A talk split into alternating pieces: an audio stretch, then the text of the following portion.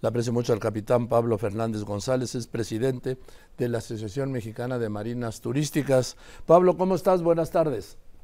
¿Qué tal, Joaquín? Muy buenas tardes. Tengas tú y tu apreciable auditorio.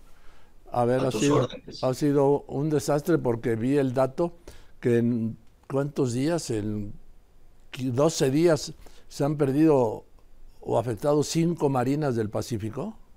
Efectivamente, Joaquín, porque eh, no solo fue el embate del huracán Otis eh, que desafortunadamente devastó el puerto de Acapulco, sino también tuvimos el embate del huracán Norma, el cual afectó eh, en gran parte a marinas en la ciudad de La Paz, Baja California. Inclusive el día de ayer tuvimos otra afectación con un incendio en una marina en La Paz. Eh, tuvimos afectaciones también en el área de Puerto Vallarta con la llegada y embate del huracán eh, Lidia, que afortunadamente impactó eh, grados más al sur, se movió más al sur e impactó contra la sierra, pues salvando en cierta manera la ciudad de Puerto Vallarta, si no estaríamos ahorita, yo estoy actualmente en la ciudad de Puerto Vallarta y pues estaríamos lamentando la situación igual que nuestros compañeros y amigos y colaboradores y marineros en el puerto de Acapulco. ¿Cómo cuánta gente trabajaba en las marinas de Acapulco? Mira, Joaquín, eh, a reserva de los empleados de las propias marinas, eh, tenemos que, que pensar que las marinas turísticas no es solamente los que trabajan en las embarcaciones, sino son marinas que necesitan de carpinteros, electricistas, plomeros, fibreros, ebanistas, eh, en fin, es toda una cadena, no es solamente la gente que trabaja per se en una marina. Eh, actualmente acabo de regresar de la, de la ciudad de Acapulco hace un, par de días eh, y, y, te puedo decir, Joaquín, que por lo menos el 90% de la flota de barcos que veíamos en Acapulco y olvidémonos un poco embarcaciones particulares o no.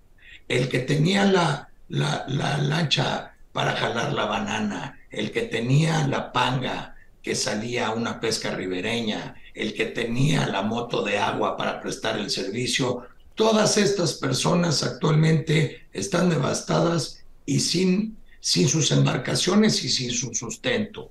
Cuanti más todos los empleados que trabajaban para propietarios de embarcaciones que actualmente pues ya no tienen empleo porque ya no hay embarcaciones, ¿no?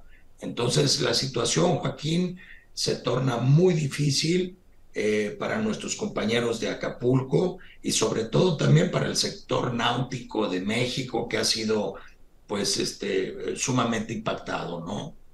Eh, solo me queda, eh, perdón, Joaquín, eh, sí dar un comentario muy positivo. Yo estuve ahí a las horas de haber impactado el huracán y con todas las afectaciones que recibió la región naval de ahí de Icacos, estaban con la camiseta puesta, estaban al pie del cañón, dentro de sus capacidades y con faltas de comunicación y una serie de cosas porque también fueron golpeados eh, estuvieron al pie del cañón saliendo con embarcaciones inflables ah, y buzos de rescate, pues para tratar de buscar y de, de, ver y de cuantificar más o menos el daño. Entonces sí, eh, ya sabes que no todos son malas noticias, eh, esto no es un tema mayor, sí quisiera comentar la labor y, y, y sí dar mérito a la labor de parte de la Secretaría de Marina eh, eh, eh, en los momentos que, que, pude constatar que estaban ahí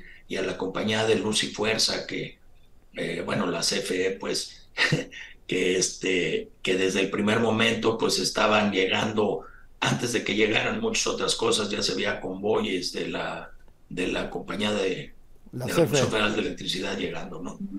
Fíjate que tengo yo el dato que el tú lo debes tener mejor, que el 85% de las embarcaciones de Acapulco, embarcaciones, desaparecieron. Así es, Joaquín. Este, digo, a reserva de, de hacer un conteo más en forma, eh, pero prácticamente los datos que tengo yo ahorita, preliminares y demás, eh, por decir algo, eh, la Marina Acapulco, ¿no? que contaba con más de 90 embarcaciones amarradas en los muelles y demás, pues todas estas embarcaciones se perdieron. Sí, la que está abajo de los cocos, ¿no? Sí, exactamente, Joaquín. Está en una esquina, está el malecón, está Playa Manzanillo, sigue Marina Acapulco, sigue el condominio Los Cocos, sigue un pequeño playón y después continúa la parte del Club de Yates de Acapulco y continúa lo que eran los antiguos astilleros, que actualmente es eh, una marina que se llama Marina Santa Lucía. Todas las embarcaciones que estaban ahí desaparecieron. Todas las embarcaciones que estaban en boyas fondeadas, que alcanzábamos a ver como una revista, todos los barcos fondeados en la parte de afuera, ahí en esa pequeña bahía protegiéndose del viento, pues todas esas desaparecieron, ¿no? Se habrán salvado unas cuantas, pero, pero se salvaron a flote, no necesariamente que estén este, operativas, ¿no? Y la, la Marina que está allá en Puerto Marqués, ¿sabes algo? Sí, mira, la Marina Cabo Marqués eh, no sufrió afectaciones mayores eh, debido a que por el impacto como entró Otis a, la zona, eh, logró cubrirse, tiene daños, pero tiene daños, vamos, este, ante la, a la magnitud del problema y de la situación y del huracán, son daños menores, la verdad. Sí, el club de yates desapareció. Efectivamente, Joaquín, desafortunadamente, digo, hubo, este, creo que tú tienes por ahí, a través de tus corresponsales y demás, tienes videos, eh, eh, eh, es devastador. O sea, es devastador, te lo digo de viva voz, no me lo van a decir, yo lo vi. Eh, la gente del Club de Yates de Acapulco, el personal del club está haciendo una labor titánica, están trabajando, está llegando ayuda por parte de los socios del club. Por un lado, por el lado de Marina Acapulco, están eh, los mismos propietarios de embarcaciones que las perdieron, están enviando ayuda para los marineros, capitanes y familiares de los mismos. Entonces sí se está haciendo un esfuerzo, ¿no? pero ante un, fenómeno de la magnitud de la cual impactó en Acapulco, este, pues, eh, ¿qué te digo, Joaquín? Eh, dudo muchísimo que se recupere en un muy corto tiempo. No, esto, hombre, esto llevará años. Así es, pero por lo menos la labor se está haciendo. Este, hay, hay, remoción de escombros de todas las embarcaciones que terminaron arriba del malecón de, de, toda esa zona y toda esa playa, inclusive este, el condominio Los Cocos y demás.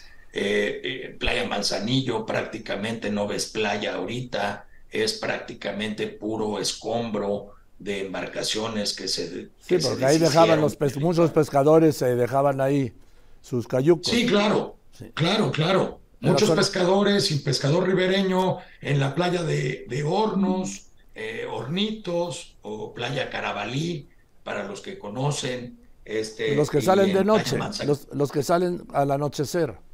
efectivamente, las luciérnagas, ¿no? Que les decíamos nosotros de chamacos, porque se le veían las luces de las embarcaciones y al caminarse se apagaban y se prendían, ¿no? En fin, Pablo, pues gracias por contestarme. Y sí, tienes razón, esto llevará años, pero hay que destacar también en el caso del Club de Yates la actitud de la labor de el oso proal.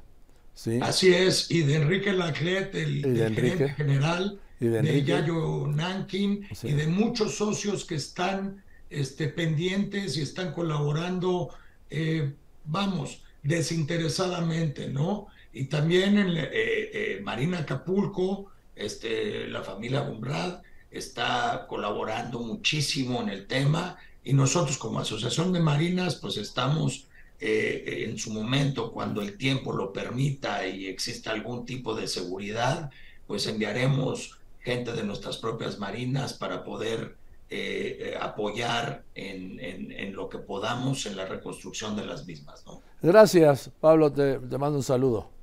Gracias a ti, Joaquín, y, y un saludo a todo tu auditorio, diciéndoles que por favor Acapulco es de todos y Acapulco necesita mucha ayuda. Que no paremos la ayuda. Así es, mire, gracias Pablo. Pablo, sí, el capitán Pablo Fernández González, presidente de la Asociación Mexicana de Marinas.